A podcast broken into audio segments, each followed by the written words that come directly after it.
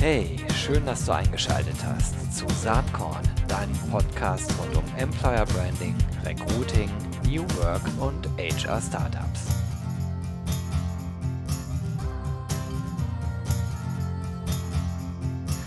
Ja, herzlich willkommen zum Saatkorn Podcast.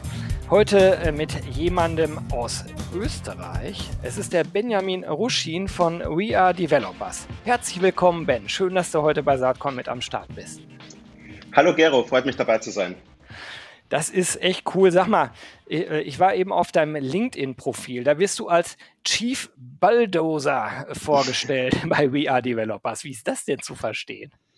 Ähm, naja, formell bin ich Geschäftsführer, aber das stammt eigentlich von einer Mitarbeiterin von mir, die hat mich immer Ben den Bulldozer genannt, weil ich halt gerne Türen auftrete, ähm, mich ein ziemlich breites Netzwerk habe und ähm, eigentlich immer derjenige war, der, der direkt in die Vorstandsetage reinmarschiert ist, ähm, ohne groß drüber nachzudenken. Und bis jetzt hat es ganz gut funktioniert. Einfach machen ist die Devise und äh, mit der richtigen Attitude dahinter braucht man natürlich in einem Startup, wie ihr es ja eigentlich seid, auch jemanden, der die Türen eintritt und öffnet äh, und da äh, schön auch durchmarschiert. Ja, cool. Sag mal, wie ist denn überhaupt die Idee zu We Are Developers entstanden? Das war, glaube ich, 2017 seid ihr gestartet, ne? Also müsst ihr irgendwie 2016 da rumgegrübelt haben, was man da so machen könnte. Genau, also ich habe, ähm, ich bin 2009 nach Wien gezogen und ähm, habe hab kurz nach meinem Studium eine Community gegründet für junge Marketing-Leute, also Studierende, aber auch äh, quasi junge Mitarbeiter aus der Marketingbranche. Und habe angefangen, für die Events zu schmeißen, ein Mentorenprogramm mit, mit Vorständen ähm, aufzubauen habe den Trainings angeboten und daraus ist, ist, ist die größte Community für junge Marketer in Österreich entstanden. Das habe ich dann im Folgejahr auch nach, nach Deutschland und in die Schweiz exportiert. Und mir hat es immer Spaß gemacht, ähm, junge Talente mit, mit Arbeitgebern zu vernetzen. Äh, ich habe dann noch so eine Community gegründet, die, die sich auf, auf quasi Nachwuchsführungskräfte fokussiert hat und auch die wieder mit Vorständen vernetzt hat und äh, wurde damals auch immer von den Jobportalen gesponsert, weil die natürlich ein Interesse hatten, sich da zu positionieren ähm, neben den Arbeitgebern. Und irgendwann kam Monster, ähm, also die Jobplattform Monster aus Österreich, auf mich zu und hat gesagt, äh, Ben, äh, hier nimm mal, nimm mal 20.000 Euro, ähm, um mal zu starten und mach so eine Tech-Community. Und äh, dann haben wir das mal ausprobiert. Die erste Tech-Community ist in die Hose gegangen, das hat gar nicht funktioniert. Ähm, aber wir haben dann einen zweiten Anlauf gestartet. Ähm, und zwar, ich hatte 2000 2013 eine Digitalagentur gegründet mit meinem Co-Founder und Co-Geschäftsführer, dem Sead Achmetovic, ähm, der jetzt mit mir auch We Developers gegründet hat. Und zu uns kamen wieder, immer wieder Unternehmen und haben gesagt, macht doch die Projekte ähm, nicht alle für uns, schickt uns, äh, schickt uns bitte Entwickler, Softwareentwickler, die, die für uns direkt bei uns vor Ort arbeiten. Und so fingen wir an, nach und nach ähm, quasi so Mitarbeiterüberlassung zu machen und haben ein bisschen den IT-Recruiting-Markt für uns entdeckt und haben dann 2015 das erste Mal ein We're Developers Event mit 300 Teilnehmern gemacht, ähm, haben uns kurz die Brand We're Developers überlegt, weil wir eine Community für Entwickler aufbauen wollten. Und ja, das war dann recht erfolgreich, dieses Event. Ähm, das war eben ein, eine Veranstaltung eintägig, wo äh, etablierte Entwickler ihr Wissen an, an andere Entwickler weitergegeben haben. Und das ist dann größer und größer geworden. Das ist in einem Jahr auf 600 und dann auf 4000 und dann auf 8000 und 10.000, bis wir halt die größte Developer-Konferenz der Welt hatten. Und ähm, ja, dann haben wir halt eine Jobplattform dazugehängt, was von Anfang an der Plan war. Und, und damit sind wir recht, recht erfolgreich. Das ist echt eine coole Story. Ich finde die äh, in mehrerlei Hinsicht bemerkenswert, ähm, zumal ich Zumal uns so ein bisschen äh, die Leidenschaft dafür eint, äh, für junge Talente im Markt was zu machen. Ich habe selbst mal zwei solche Plattformen äh, gestartet, die heute nicht mehr existent sind. Ähm, das ist ja echt eine Herausforderung. Man muss ja irgendwo den Hebel finden, ähm, die Henne-Ei-Problematik zu lösen. Ne? Du hast Talente auf der einen Seite, die natürlich dann so eine Plattform spannend finden, wenn du genügend Arbeitgeber, spannende Unternehmen und auch die richtigen Unternehmen da am Start hast.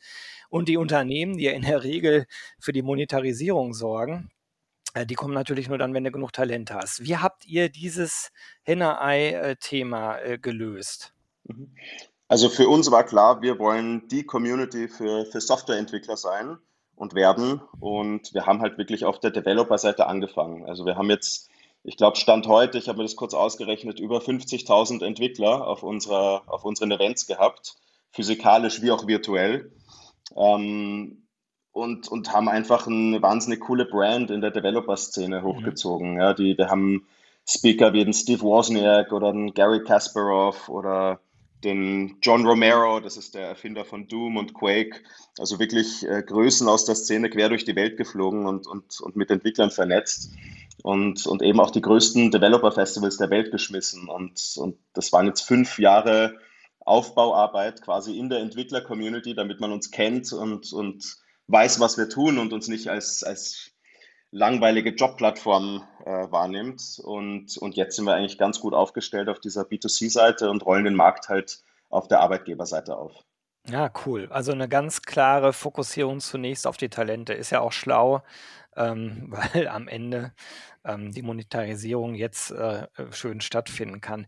Aber ähm, man muss sich ja trotzdem so ein bisschen fragen. Ein bisschen Erfahrung habe ich da aus, aus der Vergangenheit auch ähm, das sind ja in der Regel Leute, die nicht unbedingt auf Jobsuche sind. Ne? Das sind ja eigentlich sind das diese passiven Kandidaten, die man irgendwie äh, kriegen muss. Du hast eben schon einen Punkt genannt, wie, äh, wie die ähm, äh, Developer äh, sozusagen heiß auf äh, eure Community wurden. Äh, durch den richtigen Content, durch die richtigen Speaker, die ihr auf dem Festival hattet. Was gibt es da sonst noch? Also es ist der Inhalt, äh, es, es, sind sozusagen Leitfiguren aus der Szene, die man da ähm, kennenlernen kann, wo man vielleicht auch networken kann. Was gibt es da sonst noch an Erfolgsfaktoren, die aus einer Developer-Sicht jetzt ähm, euch so attraktiv machen? Ähm, naja, ich glaube, wir sind wahrscheinlich die Plattform in der Dachregion, die den meisten Tech-Content für Entwickler produziert. Also wenn du auf unsere Website gehst und auf Where Developers Live klickst, ähm, da haben wir eine Videoplattform entwickelt, wo jede Woche, jeden Monat wahnsinnig viele Talks stattfinden, die von Entwicklern für Entwickler gehalten werden. Das heißt, die Community ähm, gibt, gibt da intern einfach das Wissen äh, an ihresgleichen weiter und, und tauscht sich aus. Und somit geben wir Entwicklern eigentlich wirklich eine, eine Networking- und, und Wissensplattform, ähm, wo sie sich fortbilden können. Und nachdem Developer ja bekanntlich auch den Job der Entwickler, äh, der Entwicklung nicht, äh, nicht nur ausschließlich während der Arbeitszeit, sondern auch in, ihrem, in ihrer privaten Zeit ausüben und ein besonders großes Interesse ähm, oder eine große Leidenschaft für, für Software Development haben, ähm, ist es für die natürlich besonders wichtig, sich, sich da laufend über, über die neuesten Themen und Technologien auszutauschen. Und, und genau das bieten wir. Das heißt, wir wir sind sehr bodenständig in dem, was wir tun. Wir geben den Entwicklern, die oft keine Plattform haben oder zu wenig Aufmerksamkeit bekommen, eine Plattform und, und heben eigentlich die Leute hervor, die es auch wirklich verdient haben. Und dafür schätzt uns, glaube ich, die Community. Ähm, und was wir natürlich auch machen auf unserer Jobplattform ist, wir, wir bieten Quality Checks an für die Arbeitgeber. Das heißt, bevor die Stellen live gehen, checken wir nochmal, ähm, ob die Infos passen, ob es da irgendwas gibt, was die Arbeitgeber anders machen müssen um wirklich sicherzustellen, dass die auch wissen, wen sie suchen und dass sie die Zielgruppe auch erreichen. Und das heißt, wir, wir, wir investieren sehr viel Zeit und Energie darin, den Markt zu entwickeln und den Arbeitgebern auch zu zeigen, wie sie noch besser am, am Talentemarkt punkten können. Hm. Du hast das eben schon so ein bisschen mit angedeutet. Gestartet seid ihr in Wien. Ähm, dann war sicherlich schnell die Überlegung Dach, äh, dann Europa. Jetzt hast du eben gesagt, wir machen die größten, größten Konferenzen äh, weltweit inzwischen. Da seid ihr jetzt angekommen, oder? Genau, also wir haben vorletztes Jahr hatten wir etwas über 8000 Leute auf unserer Konferenz, die war damals noch in Wien mit Steve Wozniak und ich glaube 250 anderen Speakern. Und letztes Jahr waren wir dann in der Messe Berlin und hatten über 10.000 Entwickler. Ähm, und das ist der größte Entwicklerkongress der Welt geworden. Und dieses Jahr finden natürlich keine physikalischen Events statt, sondern virtuelle Events. Wir hatten letzte Woche ein Event für den Schweizer Markt, wo wir, ich glaube, 7500 Teilnehmer hatten. Ähm, Im Mai hatten wir auch ein Event für den deutschsprachigen Markt mit über 12.000 Teilnehmern aus, aus mehr als 100 Ländern. Ähm, also wir haben einfach eine irrsinnige Reichweite. Ähm, aktuell haben wir 30.000 User registriert, aber das wächst gerade ähm, ziemlich stark. Also wir haben nur letzte Woche, ich glaube, 5000 User registriert. Ähm, und das machen wir alles sehr organisch und, und auf eine sehr, ähm, ja, sehr natürliche Art und Weise. Und, und das, was mit Corona jetzt eben auch passiert ist, dadurch, dass wir keine physikalischen Events machen können, haben wir eigentlich ein großes Problem lösen können, nämlich dadurch, dass unsere Events virtualisiert wurden und ausschließlich auf unserer Plattform stattfinden, haben wir jetzt diesen Medienbruch, den wir bei den Events immer hatten, nämlich, dass die Eventteilnehmer sich nicht auf unserer Plattform registrieren. Ähm, diesen Medienbruch haben wir gelöst, weil der Großteil der virtuellen Event-Teilnehmer registriert sich auf unserer Plattform, bekommt dann eben auch die Jobangebote, die zu den Entwicklern passen. Und, und somit haben wir eigentlich das volle Potenzial äh, dieser, dieser Veranstaltungsstrategie oder dieser Marketingstrategie ausgeschöpft. Mhm. Hört sich super gut an. Ich glaube, äh, dass das auch stimmt, was du sagst, glaube aber dennoch, dass das, was man auf einer physischen Veranstaltung äh, erleben kann, an Networking, Begeisterung, Leidenschaft, Austausch, ähm, schwierig virtuell reproduzierbar ist. In Teilen schon und du hast jetzt gerade die Vorteile äh, benannt. Ne? Also die Leute äh, ähm, äh, loggen sich da ein.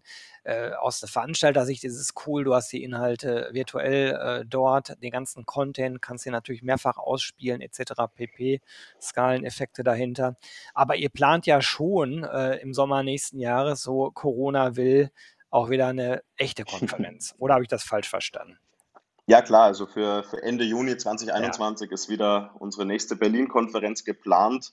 Ähm, und natürlich, ich gebe dir recht, das braucht man gar nicht schönreden. Eine echte Veranstaltung ist natürlich viel unterhaltsamer und, und viel spannender, als wenn man da vom, vom PC sitzt und, und, und Videos schaut.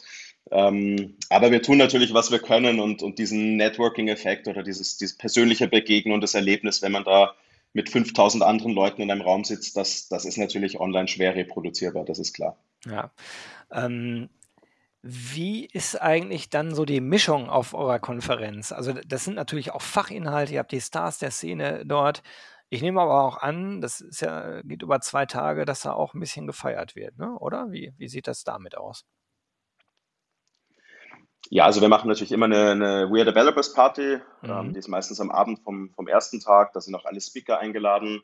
Ähm, also da wird schon Party gemacht und unser Ziel ist ja eigentlich eine 24-stündige Party zu veranstalten. Ähm, da geht es jetzt nicht nur um, um Wissensvermittlung und das macht uns Spaß und ähm, was den Mix auf der Konferenz selber betrifft, wir, wir, wir sind sehr, sehr gut im Bereich Diversity. Also wir haben einen Gender Split von circa 1 zu 2, was Female versus Male ähm, Teilnehmer betrifft. Ähm, dafür tun wir wahnsinnig viel. Also wir mhm. haben Kooperationen mit nicht, Dutzenden Diversity-Organisationen und, und versuchen uns auch laufend weiterzuentwickeln, haben für uns selber auch eine Strategie entwickelt, wie wir ähm, nicht nur Gender Diversity, sondern auch die anderen Diversity-Dimensionen ähm, noch besser abbilden können. Und das ist uns halt ein wichtiges Anliegen, dass wir auch hier wirklich äh, ja, Meinungsführer sind in dem Bereich und anderen Unternehmen auch zeigen, wie man es richtig macht. Hm. Ich glaube, das äh, Diversity-Thema ist natürlich absolut zentral für die ähm, Arbeitswelt, in der, in der wir uns gerade bewegen, wo alles immer komplexer, globaler, dynamischer wird. Du brauchst halt die Vielfalt in den Teams und ähm, gerade in eurem Segment, äh, auf das ihr euch fokussiert, ist ja äh, immer noch ein männlicher Überhang. Insofern total cool, dass ja. ihr da äh, darauf achtet, sozusagen da einen in Anführungsstrichen äh, gesünderen Mix hinzubekommen. Stelle ich mir gar nicht so einfach vor. Wie, äh, habt ihr da andere Content-Strategien? Interessieren sich äh, Entwicklerinnen für andere Dinge als Entwickler? Ähm, gute Frage. Ähm, wir haben uns jetzt weniger auf den Content selber fokussiert. Natürlich äh, fokussieren wir uns, natürlich haben wir auch Panels und, und Talks zum Thema Diversity, ähm, sowohl auf den realen wie auch auf den virtuellen Events. Ähm, aber dass jetzt die Themen, Interessensgebiete anders sind, ähm, das ist uns aktuell noch nicht bekannt. Ähm, was, was uns einfach wichtig war, ist von Anfang an ein Zeichen zu setzen. Wir haben uns eine Diversity-Strategie erarbeitet, auch mit externen Partnern, haben auch einen Diversity-Beauftragten, nämlich unseren Eventleiter, der dann im laufenden Austausch steht mit, mit anderen Veranstaltern und anderen Organisationen, wie wir dann noch besser werden können. Aber das Content-Thema ist eine gute Frage. Die müssen wir uns noch stellen. Was ich auch spannend finde, ist, dass ihr ähm, der Dachregion standortmäßig ja erstmal treu bleibt. Äh, es würde ja naheliegen, vielleicht auch in anderen äh, Regionen der Welt äh, auch ähnliche Eventformate aufzubauen. Darüber schon mal nachgedacht? wir haben darüber nachgedacht. Für dieses Jahr war, war der Plan ja, ein, ein Event in, in Berlin, eins in Zürich und eins in Wien zu veranstalten. Ähm, Fakt ist, dass wir mit unseren Events wirklich weltweit unterwegs sind. Also das vorletzte Event mit, mit 115 äh, verschiedenen Ländern, die, da, die daran teilgenommen haben. Ähm, das hat schon gezeigt, dass wir eigentlich mit einem Event eine weltweite Strahlkraft haben können.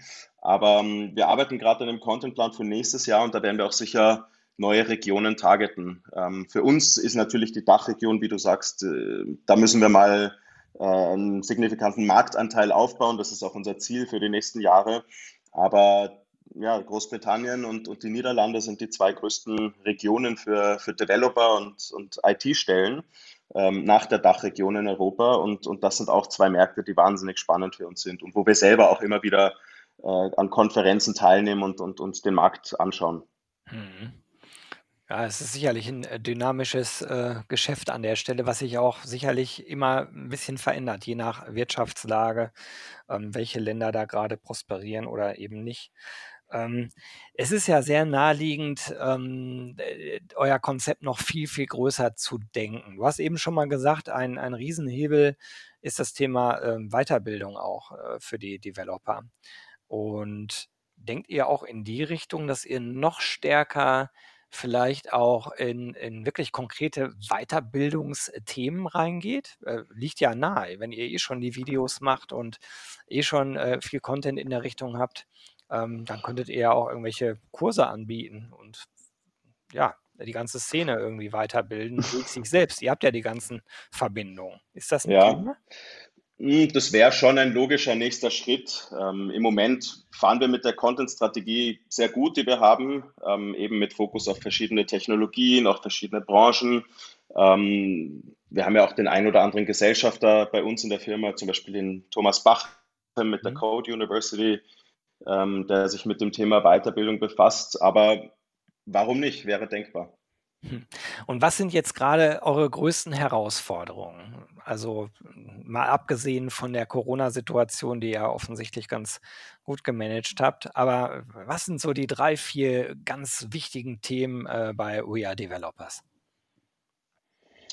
Ähm, was sind die Themen? Also ein, ein großes Thema, das uns seit dem Start natürlich beschäftigt, ist, dass der dass wir den Markt selber entwickeln müssen auf der Arbeitgeberseite. Also es gibt viele Unternehmen, die, die sehr gut sind im, im, als Arbeitgeber, die gut positioniert sind, die eine gute Kultur haben, die den Entwicklern das geben, was sie wollen, ähm, was das Gehalt betrifft, was die Work-Life-Balance betrifft, was ähm, die emotionale Situation im Unternehmen betrifft, die Fortbildung.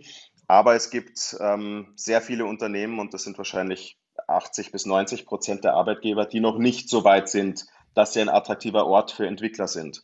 Und diesen Unternehmen müssen wir natürlich helfen, ähm, so gut wir können, dorthin zu kommen, wo sie hin müssen, damit die Entwickler ähm, ja, dort arbeiten wollen und dort auch bleiben wollen. Und das betrifft natürlich auch Themen wie wie schreibe ich eine Jobanzeige? Ja? Was, mhm. was steht in meiner Stellenanzeige drinnen? Wie positioniere ich mich? Ähm, wir müssen vielen Arbeitgebern erklären, dass der Obstkorb und, und die flexiblen Arbeitszeiten nicht ausreichen. Da, da braucht es noch mehr. Ähm, und wir müssen den Arbeitgebern auch zeigen, wie sie es schaffen, dass sie das, was im Inneren des Unternehmens passiert, auf Technologieebene, auf Teamebene, auf Kulturebene, ähm, auf personeller Ebene, dass sie das besser nach außen kommunizieren, weil das, was man in der Regel auf, auf Karriere-Webseiten von den Unternehmen, von den Arbeitgebern vorfindet, das sind meistens nicht die Dinge, ähm, auf die die Entwickler schauen. Das finde ich ähm, jetzt sehr, sehr spannend. Äh, und das ist, glaube ich, äh, natürlich auch für meine Hörerinnen und Hörer äh, ultra spannend, weil Saatkorn beschäftigt sich ja ganz viel mit Employer Branding. Und ganz mhm. viel von dem, was du gerade, ohne das, den Begriff zu nennen, angesprochen hast, ist eigentlich Employer Branding und Personalmarketing, bis hin ja. zum Recruiting. Ne? Ja. Ähm, es scheint so zu sein, dass du sagst, ja, da, da passiert eine ganze Menge, allerdings an der Zielgruppe der Developer geht das eigentlich vorbei. Ja. Und was wären da deine, deine Handlungsempfehlungen für HR-Abteilungen? äh, vieles von dem, was du gerade so angedeutet hast, äh, da jubiliere ich ja innerlich, weil wir das denen auch erzählen, aber aus dieser Bedürfnissituation eines äh, Developers, einer Developerin kommt, was sind da die wirklichen Hebel, die, die den Unterschied machen, aus deiner Sicht? Ähm, also ich glaube, dass das, was wir halt jetzt in den Unternehmen erleben, äh, mit einer klassischen HR-Abteilung, die sehr generalistisch ähm, veranlagt ist, ähm, das ist eine, ein Fehlkonstrukt. Also wenn du eine Zielgruppe ansprechen willst, wenn du eine äh, Zielgruppe für dich gewinnen willst, dann musst du sie auch verstehen.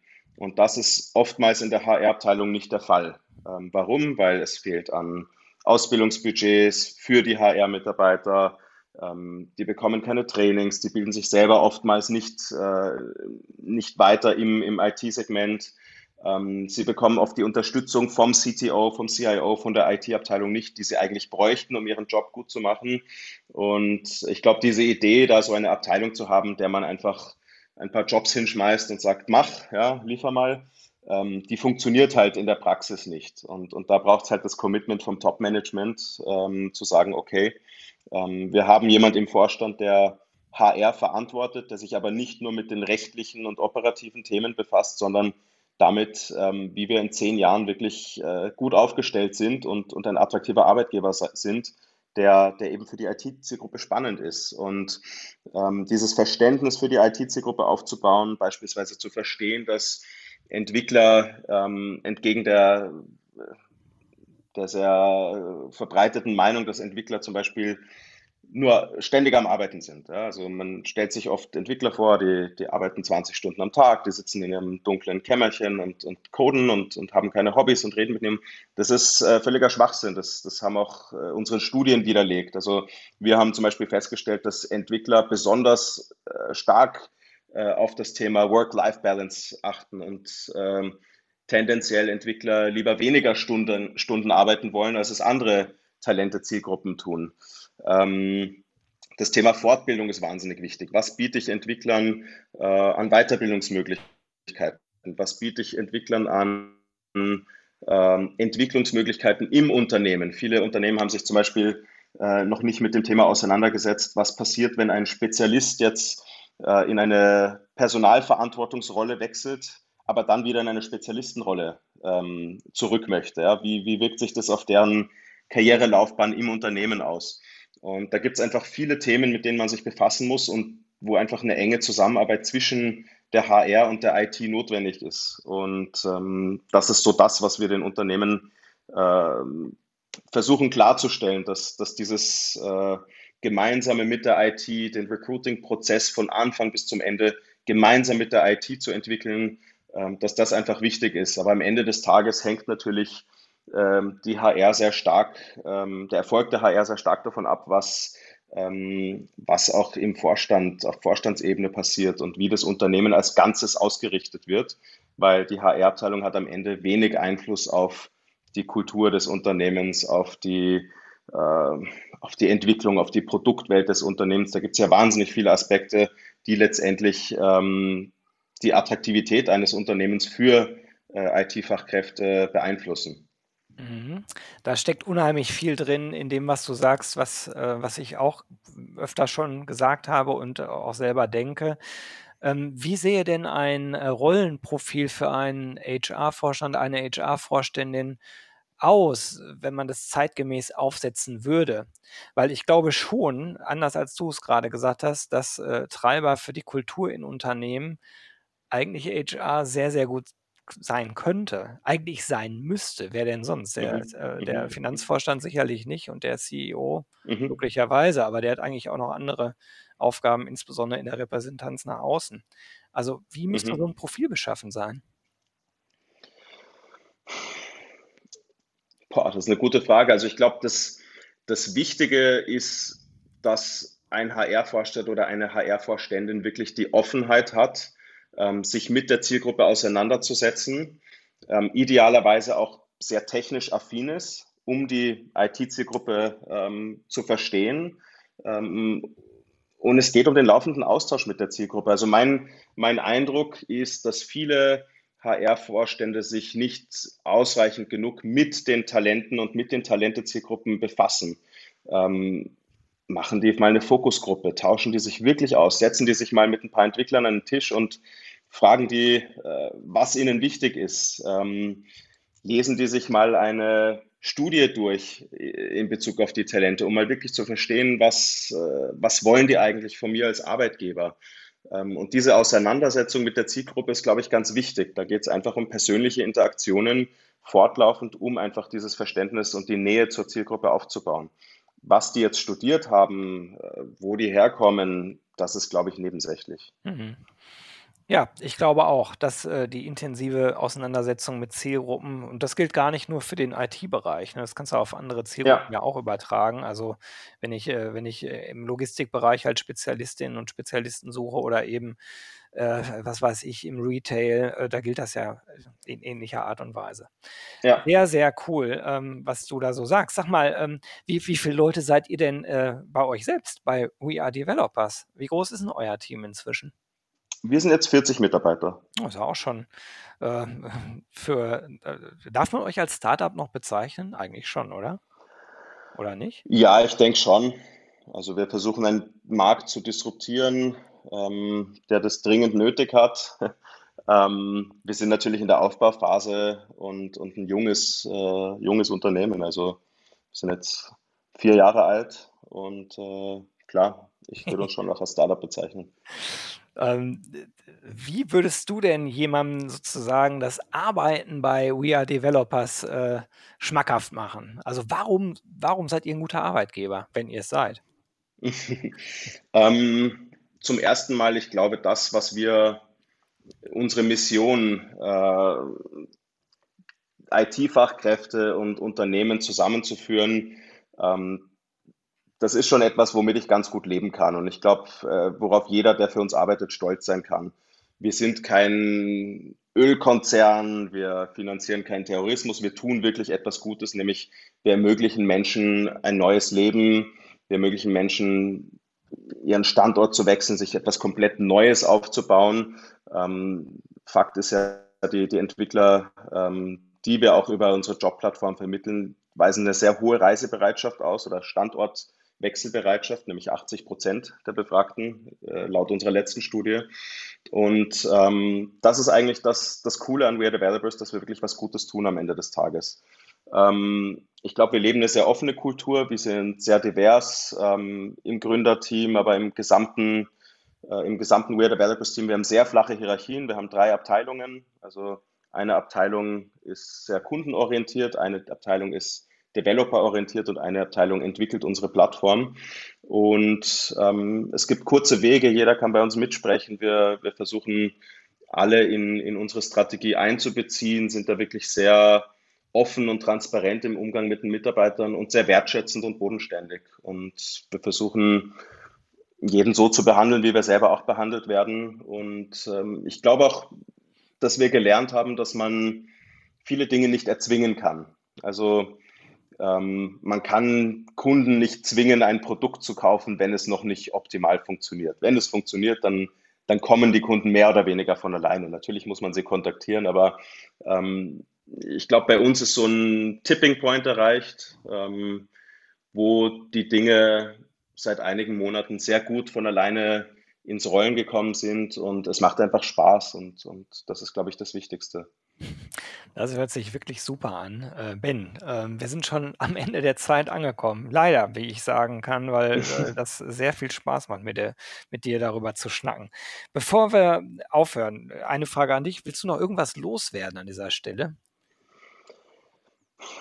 Will ich was loswerden? In, jetzt musst du mir. Hast du noch irgendeine die dir wichtig ist? Sonst, sonst, ähm, sonst habe ich noch eine letzte Frage. Ich, also eine Sache, die ich, die ich, die ich gerne loswerde, ist ähm, in Bezug auf Where Developers. Fakt ist, wenn man als Arbeitgeber eine Nischenzielgruppe erreichen will, egal ob das Mathematiker, Astronauten oder IT-Fachkräfte sind, dann braucht es Nischenportale. Wir sind natürlich nicht die einzige Nischenplattform, die IT-Fachkräfte ähm, im Fokus hat, aber mit generischen Plattformen wird man als Arbeitgeber in der IT langfristig nicht glücklich werden.